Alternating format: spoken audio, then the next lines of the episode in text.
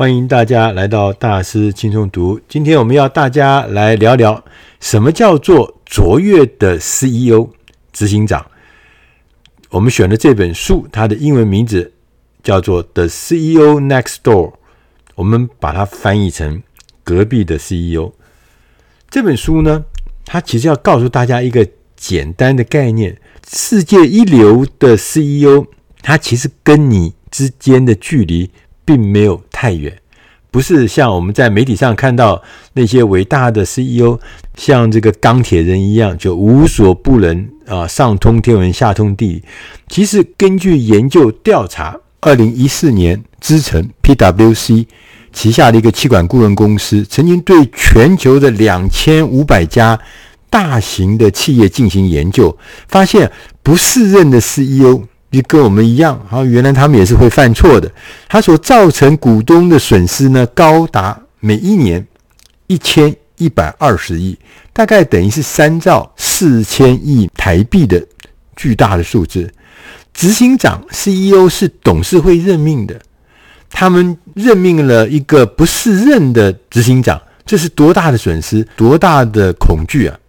本书的作者是 GH Smart 顾问公司的两位专家，一位是伊莲娜·伯特罗，另外一位是金·鲍威尔。他们两位呢，也做了一个长达十年的一个研究，叫做“执行长的基因组专案研究”。他们希望能够从他们的研究中找到答案。他们会诊了一万七千个领导人的资料库。并且针对其中的两千六百个人做深入的面谈跟深入的研究，累积了一万三千小时的采访量。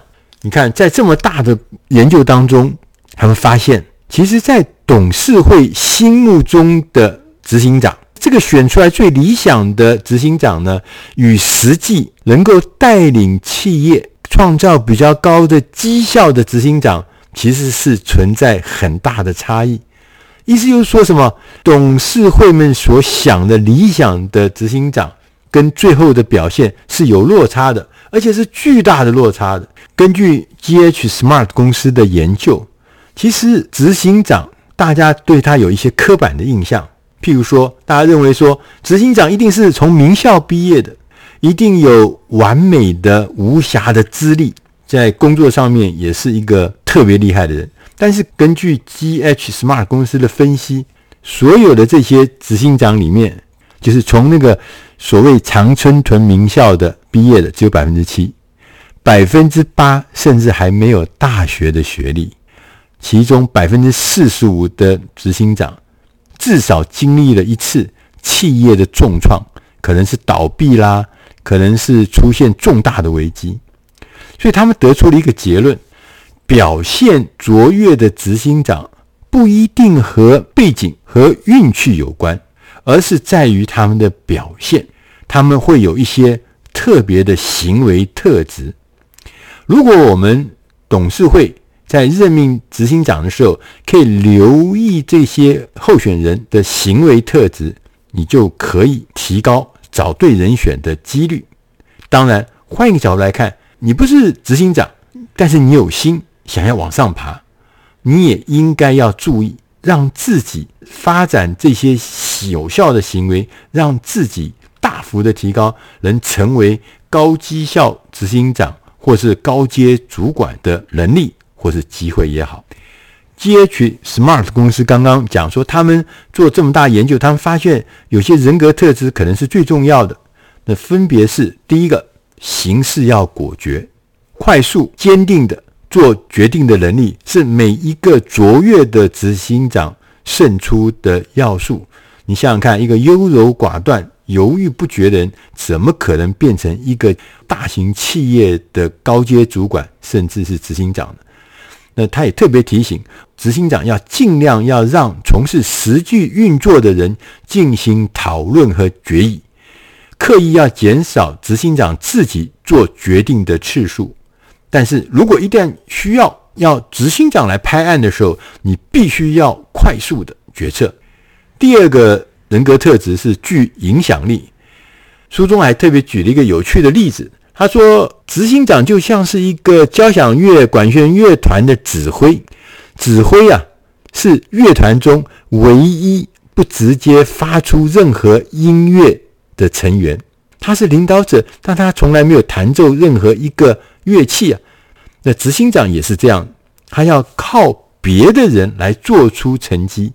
要成为一流的执行长，你必须要学习如何协调众多的利害关系人，来达成、来促进绩效。第三个人格特质是稳定可靠。多数的董事会都在寻求一双令人安心的手。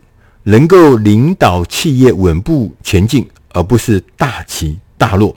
如果你不能够让你的董事会觉得你是安全可靠，如果你不能够让你的属下追随你的人觉得你是稳定可靠，是没有人会愿意跟一个飘来飘去、大起大落的执行长一起打拼。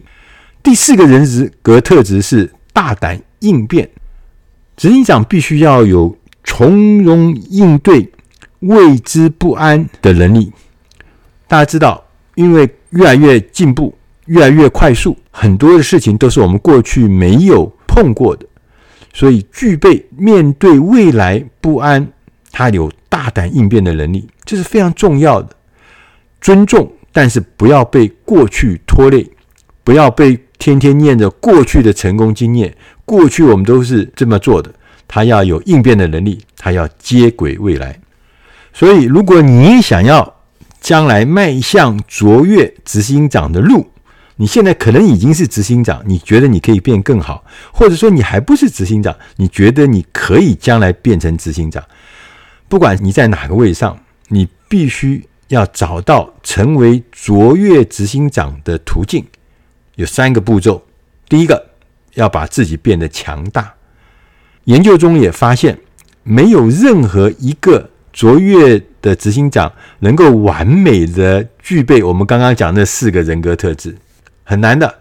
但是呢，强的执行长跟弱的执行长中间的差异在哪？就是强的执行长，他的擅长的项目超过一个行为特质。刚刚不讲四个特质吗？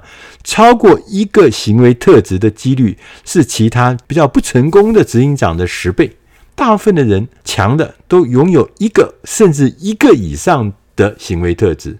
所以，我们应该要练习任何一种行为特质，我们都要开始去练习、强化、锻炼，这是很重要的事情。第二个步骤是要争取晋升高位。